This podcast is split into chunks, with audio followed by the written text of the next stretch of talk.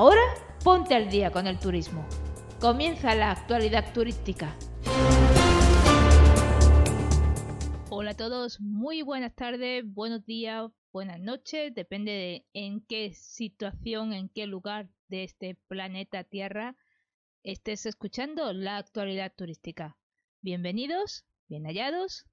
Soy Isa Ruiz y he venido aquí a ponerte al día.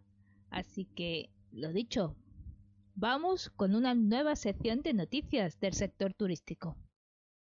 Y comenzamos con la noticia de que la Unión Europea ha confirmado que el Sistema Europeo de Información y Autorización de Viajes, ETIAS por sus siglas en inglés, vuelve a retrasarse y el sistema no se implementará hasta el mes de mayo del año 2025.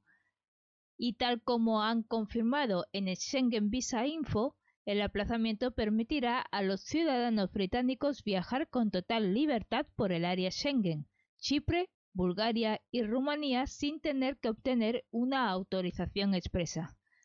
Otra de las noticias que tenemos ahora, que destacamos en esta actualidad turística, es que la Comisión Europea ha lanzado un ultimátum a España después de constatar que el país no ha puesto remedio a las irregularidades registradas en el registro de aviación civil.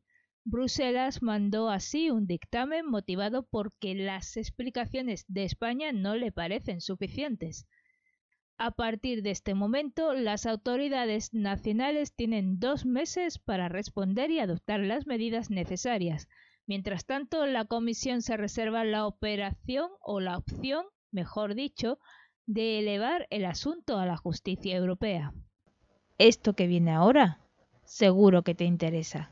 La actualidad turística e Yati Seguros hacen posible que viajes sin preocupaciones gracias al 5% de descuento que obtienes al contratar el seguro con Yati. No te compliques. Pincha en el enlace de la descripción y contrátalo ya. La aerolínea Air Nostrum se encuentra inmersa en un nuevo proceso de selección de tripulantes de cabina de pasajeros para incorporar a su plantilla. Para ello están realizando una gira por diversas ciudades para contactar con posibles candidatos. Algunos de los responsables de la compañía valenciana asistirán el lunes 16 y el martes 17 de octubre en Madrid a una jornada de puertas abiertas en, la que los interesados podrán obtener una visión interna de la compañía y de las características del trabajo. Las entrevistas serán, por tanto, el lunes 16 de octubre en el Hotel NH Ventas de Madrid, en calle Biarritz, número 2, a las 11 de la mañana y al día siguiente estarán desde las 8 y media de la mañana que habrá una segunda jornada a la que acudirán solo los perfiles preseleccionados en la sesión del lunes. Las personas interesadas en acudir a estos procesos de selección tienen que enviar previamente su currículum vitae a la web de la compañía, así como también tienen que inscribirse en la oferta de jornada de puertas abiertas y acudir a la entrevista sin esperar invitación. Los candidatos tienen que llevar al hotel dos fotos tamaño carne y una de cuerpo entero, también una fotocopia del DNI y, si fuera preciso, el permiso de residencia y de trabajo, dos copias del currículum y una certificación de los estudios cursados. Para que el Ayuntamiento de Valencia, en colaboración con la Diputación, pueda analizar los datos turísticos de tránsito de visitantes en la ciudad e impulsar el proyecto de destinos turísticos inteligentes Conecta Valencia, territorio turístico inteligente y sostenible, el consistorio ha acordado instalar sensores de tráfico de transeúntes en los barrios para conocer el flujo de turistas. Según explicaron desde el ayuntamiento, esta es una iniciativa que abarca el resto de municipios de la provincia y busca medir la movilidad turística y el impacto medioambiental. Y el aeropuerto de Melilla va a ampliar su horario. Se mantendrá abierto desde las 7 y cuarto de la mañana y hasta las 10 y cuarto de la noche. Son tres horas más en la franja nocturna, lo que permitirá realizar más vuelos en las distintas conexiones con Málaga, Madrid, Almería y Granada principalmente Así fue como lo anunció la delegada del gobierno Sabrina Mov. Aquí mismo hay un espacio para que anuncies tu proyecto. Dale voz y suma alcance. Escribe un email a hola arroba la cápsula de la creatividad info y pregunta por las condiciones. Deja tu huella en la actualidad turística. Anúnciate aquí mismo. Y otro aeropuerto que también es noticia es el aeropuerto londinense de Heathrow, que ha puesto en marcha una prueba de seis meses para que los pasajeros puedan reservar con antelación una plaza en el control de seguridad y reducir así las colas con este trámite. Según informaron desde el aeropuerto en un comunicado, la prueba se abrirá inicialmente a los pasajeros de la Terminal 3 que viajen con American Airlines, Delta Airlines, Emirates y Virgin Atlantic. Los resultados servirán de base para la futura implantación de este servicio gratuito en todo el aeropuerto.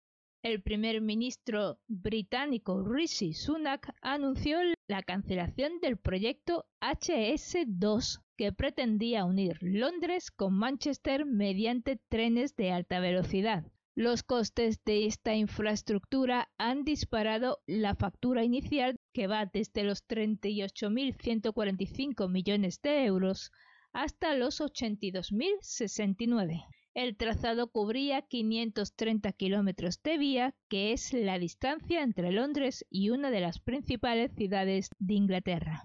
Estás escuchando la actualidad turística. Ámsterdam va a incrementar su tasa turística en un 12,5% a partir del próximo año 2024. Se convertirá entonces en la ciudad con el gravamen más elevado de la Unión Europea. Así, los visitantes que se hospeden en la ciudad tendrán que asumir nuevos recargos en su estancia. Dicha subida también afectará a los clientes de los cruceros, cuya tasa pasará de los 8 a los 11 euros por persona. De esta forma, Ámsterdam espera que aumente el presupuesto para realizar las tareas de mantenimiento de la ciudad. Y terminamos de momento hasta dentro de 15 días con la actualidad turística, con la noticia del documental Iberia Naturaleza Infinita del director Arturo Menor, que ha sido seleccionado para los premios Wildlife Film Festival de Rotterdam en los Países Bajos y también para los premios Goya. En total ha recibido siete galardones nacionales e internacionales desde su estreno en marzo en el último festival de cine celebrado en Málaga. Según explicó el director, el Festival de Cine de Naturaleza del Rotterdam es uno de los más importantes de Europa y se celebra a principios de noviembre. La cinta podrá optar a ocho de las once categorías. La película se ha proyectado en más de 60 salas de cine de España y cuenta en una recopilación de imágenes rodadas durante 53 semanas el viaje de un águila real por múltiples ecosistemas de la península. Esto que viene ahora, seguro que te interesa. La actualidad turística e Yati Seguros hacen posible que viajes sin preocupaciones gracias al 5% de descuento que obtienes al contratar el seguro con Yati. No te compliques. Pincha en el enlace de la descripción y contrátalo ya. Y saltamos inmediatamente desde aquí, desde esta noticia del de Festival de Cine de Rotterdam, saltamos a la agenda turística. Ahora es el momento de citar las actividades, festivales y eventos que van a tener lugar en España los próximos días. Así que apunta, coge lápiz y papel, porque esto te interesa. Asistimos en la agenda turística a la recta final de las Fiestas del Pilar de Zaragoza, una fiesta de interés turístico internacional que comenzó el pasado 7 de octubre y estará hasta el domingo 15. El 12 de octubre es el Día de la Virgen del Pilar, como ya sabréis, que es patrona de la ciudad y es el día grande. A primera hora de la mañana tiene lugar la ofrenda de flores en la que miles de personas vestidas con los trajes regionales llegan hasta la Plaza del Pilar y depositan ante la Virgen millones de flores. Al día siguiente se desarrolla la ofrenda de frutos y al anochecer llega el momento del Rosario de Cristal, que es una procesión de carrozas y faroles de cristal que recorren las calles de Zaragoza. Y si estás en Andalucía desde el 12 y hasta el 20 de octubre, estarás más cerca de acudir a la Feria de San Lucas de Jaén, que se trata de las fiestas patronales en honor a San Lucas que se desarrolla en el recinto ferial Alfonso Alcalde Sánchez y también en el casco antiguo de la ciudad tiene lugar la Feria de Día. Y el 21 de octubre tiene lugar el Maratón Nocturno de Bilbao. Es el único maratón que tiene lugar durante la noche en el país. El itinerario tiene como punto de salida y llegada el espectacular Museo Guggenheim Bilbao y recorre el río Nervión hasta llegar al casco viejo. Al mismo tiempo se desarrollará una competición de media maratón y otra de distancia corta conocida como la carrera pirata. Tienes más información en su página web que es https www.totalenergiesbilbaomarathon.com Del 19 al 22 de octubre tiene lugar en IFEMA en Madrid, Estampa, que es la Feria Internacional de Arte Contemporáneo. Es una posibilidad para encontrarse con más de 80 galerías nacionales e internacionales su principal objetivo es la promoción del coleccionismo de arte contemporáneo en España y del galerismo y el arte español, tanto dentro como fuera de nuestras fronteras. Otra de las celebraciones de nuestra agenda turística es la de Elche, que celebra desde el 19 y hasta el 27 de octubre el Festival Medieval de esta ciudad alicantina. Este evento se realiza desde 1990 y desde entonces la ciudad se transforma en una villa medieval.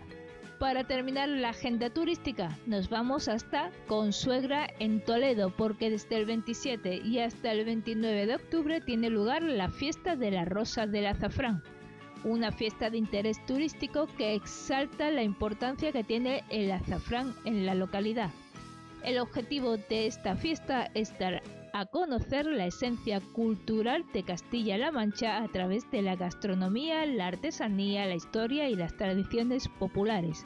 Su programación es muy variada y comienza con la proclamación de la Dulcinea y las Damas de Honor.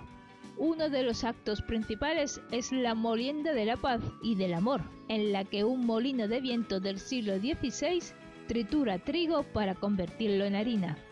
También se realizará el certamen gastronómico de cocina tradicional manchega, concursos de monda de la rosa del azafrán, los cuales consiste en separar el azafrán de la flor en el menor tiempo posible y el festival folclórico en el que participan grupos llegados de toda la región. Y hasta aquí se acabó todo lo que se daba, se acabó la actualidad turística, terminó la agenda turística, el programa número 79, que espero que lo hayáis disfrutado. Muchas gracias a todos por vuestra atención y nos vemos dentro de 15 días. Chao. Ahora ponte al día con el turismo.